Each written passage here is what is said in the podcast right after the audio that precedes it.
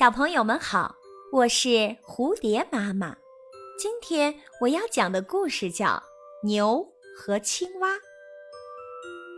有两只小青蛙正在水池边玩，突然有一只大牛跑来喝水，牛没有注意到那两只小青蛙，一不小心就把其中的一只小青蛙踩死了。另一只小青蛙吓坏了，急忙跳进池塘逃回家，对母亲说：“妈妈，糟了呀！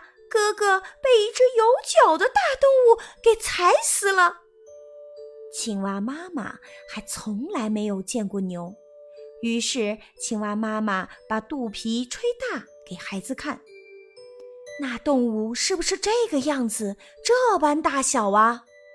不，更大。”那么是这样吗？青蛙妈妈又把肚皮吹得更大了些，还要大，还要更大些呀！